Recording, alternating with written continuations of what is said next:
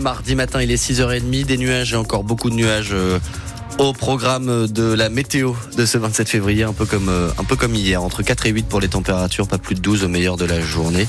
On lit vos messages dans les prochaines minutes. Là, c'est l'actualité, c'est avec vous Louise. On oublie les mauvais résultats de Ligue 1 et on croise les doigts désormais pour la Coupe de France. Le Racing va jouer à Lyon ce soir pour affronter l'OL pour le premier quart de finale de la compétition. 700 supporters se déplacent pour le match, mais la grogne est de plus en plus forte, Luc Dreosto. Cette colère a un double motif. Il y a d'un côté une opposition de plus en plus frontale à la politique de Bluco, le propriétaire du Racing, qui mise sur la jeunesse pour euh, faire une politique de trading en espérant des profits. Et de l'autre côté, les dernières prestations catastrophiques de l'équipe. Après une éclaircie au cœur de l'hiver, elle semble retomber dans ses travers du début de saison. Face à Brest, la marmite a donc explosé. Voir les ultras déserter les tribunes à l'heure de jeu, c'est inédit depuis le retour en Ligue 1.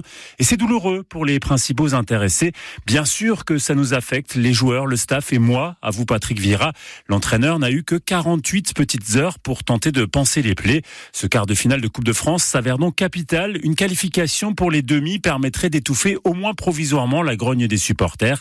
Une élimination en passant à côté du match ne ferait que la renforcer. Les joueurs strasbourgeois sont attendus au tournant par les quelques 700 supporters qui feront le déplacement ce soir à Lyon. Un coup d'envoi du match à 20h45 et on est en direct dès 20h sur France Bleu Alsace pour vous faire vivre cette rencontre. Montrer patte blanche pour garder son permis de conduire. C'est l'idée d'une directive débattue aujourd'hui et demain au Parlement européen à Strasbourg. Elle consiste à mettre en place une visite médicale obligatoire tous les 15 ans pour réduire le nombre d'accidents de la route.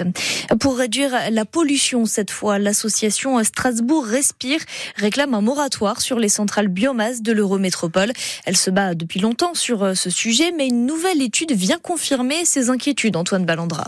D'après l'étude, les centrales biomasse produisent jusqu'à trois fois plus de polluants que les centrales pétrole ou charbon. Plus d'oxyde d'azote, de dioxyde de soufre et aussi plus de CO2, car le bois brûlé en dégage beaucoup. Le docteur Thomas Bourdrel est membre du collectif Strasbourg Respire. Même les experts du GIEC disent que les centrales au bois, pour le climat, c'est pas bon. Donc c'est, en fait, c'est ni bon pour le climat, ni bon pour la qualité de l'air. Donc on se demande pourquoi c'est encore subventionné, quoi. Le collectif Strasbourg Respire dénonce aussi les aides pour s'équiper en chaudière et poêle à bois car elle dégage jusqu'à 40 000 fois plus de particules fines cancérigènes que le gaz naturel, dénonce le docteur Bourdrel. C'est des substances cancérigènes, souvent perturbateurs endocriniens, donc c'est pas anodin. Et nous, c'est ce qu'on dénonce déjà depuis assez longtemps, mais malheureusement, on n'est pas entendu sur ce sujet, que ce soit en, en national et encore moins euh, par l'Eurométropole. Car se priver des centrales biomasse, ce n'est pas au programme, répond Daniel Dambar, vice-présidente de l'Eurométropole en charge de la transition écologique. Pour moi, dans la hiérarchie, il vaut mieux de la biomasse que du gaz ou du pétrole. Et évidemment, si on peut aller vers plus de solaire, vers plus d'hydraulique, ce sont tout un bouquet de réponses en termes d'énergie renouvelable qu'il nous faut donner. Aujourd'hui, deux centrales biomasse tournent dans l'Eurométropole, au port du Rhin et au Vaken. Une troisième verra bientôt le jour à Haute-Pierre. Et selon euh, le collectif Strasbourg Respire, la combustion par le bois pourrait augmenter de 30% les émissions de CO2 dans l'Eurométropole d'ici 10 ans. Il risque, il risque jusqu'à 5 ans de prison. Le quinquagénaire qui a tenté d'enlever un petit garçon de 9 ans ce week-end à Colmar passera devant le tribunal fin avril.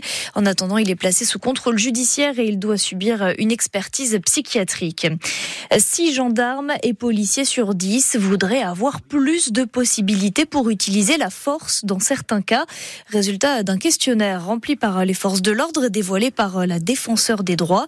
L'étude montre qu'ils ont avant tout une vision répressive de leur métier et qu'ils ne s'estiment pas assez formés sur les règles de déontologie. On y revient en détail dans le prochain journal à 7h. Des troupes européennes vont-elles être envoyées en Ukraine? Emmanuel Macron ne l'exclut pas. Il l'a dit hier soir pendant une conférence de soutien à l'Ukraine qui avait lieu à l'Élysée. Le chef de l'État a notamment annoncé une coalition pour fournir de nouvelles armes aux Ukrainiens. Pour Emmanuel Macron, il faut aider l'Ukraine à gagner contre la Russie. Il n'y a pas de consensus aujourd'hui pour envoyer de manière officielle, assumée et endossée des troupes au sol, mais en dynamique, rien ne doit être exclu. Nous ferons tout ce qu'il faut pour que la Russie ne puisse pas gagner cette guerre. Je le dis ici avec à la fois détermination, mais aussi avec l'humilité collective que nous devons avoir quand on regarde les deux années qui viennent de s'écouler.